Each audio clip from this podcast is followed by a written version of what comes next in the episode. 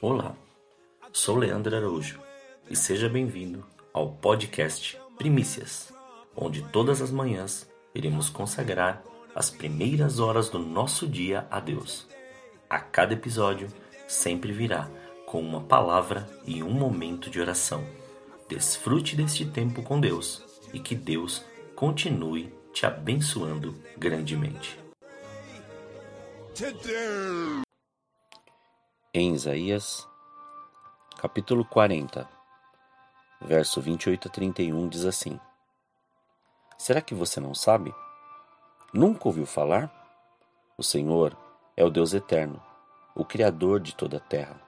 Ele não se cansa nem fica exausto, sua sabedoria é insondável.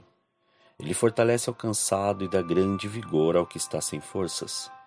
Até os jovens se cansam e ficam exaustos, e os moços tropeçam e caem, mas aqueles que esperam no Senhor renovam as suas forças.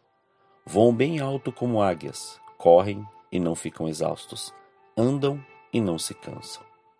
Estamos vivendo dias que nossa maior realidade está sendo ver pessoas cansadas e exaustas por causa desse período de reclusão social, período de enclausuramento.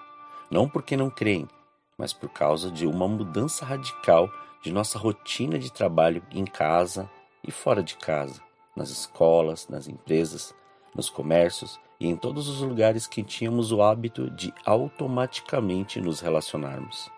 Percebi também que tudo começou a ser centralizado. Você percebeu? A maioria foi condicionado a usar tecnologia, ou seja, os meios virtuais para fazer aquilo que muitas vezes era mais físico. Isso também nos acarreta uma disposição contrária do nosso condicionamento físico, mas movimenta nosso psicológico. Pois diante dessa nova realidade, fomos movidos a uma mudança radical e muitos não conseguiram se adaptar, mas continuam suas caminhadas, cansados, com insônia, com excesso de algum estimulante e escravos de um tempo cheio de novidades. Sim, digo novidades, pois não estamos acostumados a mudanças e ela nos traz esse cansaço, pois quando passamos por algo dessa magnitude, precisamos de tempo para refletirmos, processarmos e nos habituarmos. Mas como se o emprego está escasso, as contas estão chegando, a despensa está ficando vazia e os dias estão se abreviando, para aquele que espera no Senhor há uma promessa de renovação. Isso mesmo. Mas esperar não é ficar parado, inerte, preocupado ou vacilante pelo caminho, mas sim crer com todas as forças, orar, meditar na palavra, ter, um, ter sua revelação, gastar tempo com Deus, até chegar ao ponto de conseguir depender dele. E então, diante dos maiores problemas, a resposta vem.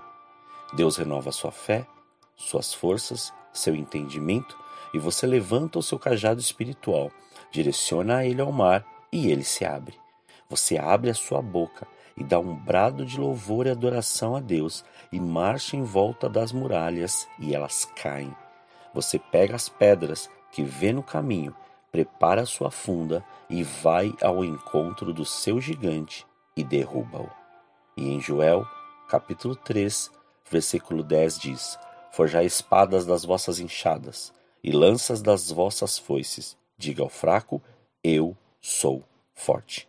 Em tempos de uma luta espiritual tão grande, precisamos nos preparar e nos forjar mais em Cristo, pois isso afeta diretamente nosso corpo físico, nossas emoções, nossa mente e nosso comportamento. Mas Cristo, através do Espírito Santo, quer nos renovar. Basta você somente crer e receber esse renovo do Senhor. Vamos orar. Senhor, nós te louvamos e te agradecemos.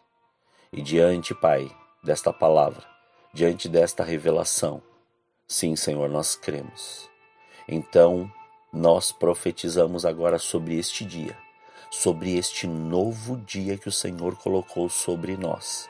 Nós, Pai, permitimos que a Sua presença se estabeleça em nós, quebrando todo o jugo contrário, quebrando todos os grilhões, nos desfazendo de algemas, de prisões, de amarras, fazendo com que a Sua presença seja manifesta grandiosamente. E em nome de Jesus, que a Sua presença venha venha e desfaça todo o mal, desfaça tudo aquilo que foi lançado contra a nossa vida, contra a nossa família, contra os nossos amigos, e sobre este tempo nós profetizamos e recebemos todo esse renovo que o Senhor tem para nós. Recebemos este renovo emocional, este renovo no nosso entendimento, este renovo espiritual para prosseguirmos e fazermos com que o seu querer e a sua vontade seja cada dia mais plena. Então recebemos a sua plenitude, recebemos o seu amor, recebemos a sua graça, recebemos em nome de Jesus. Muito obrigado, Senhor. Graças nós te damos. Assim nós oramos em nome de Jesus. Amém. Tenha um dia estritamente abençoado na presença do Senhor.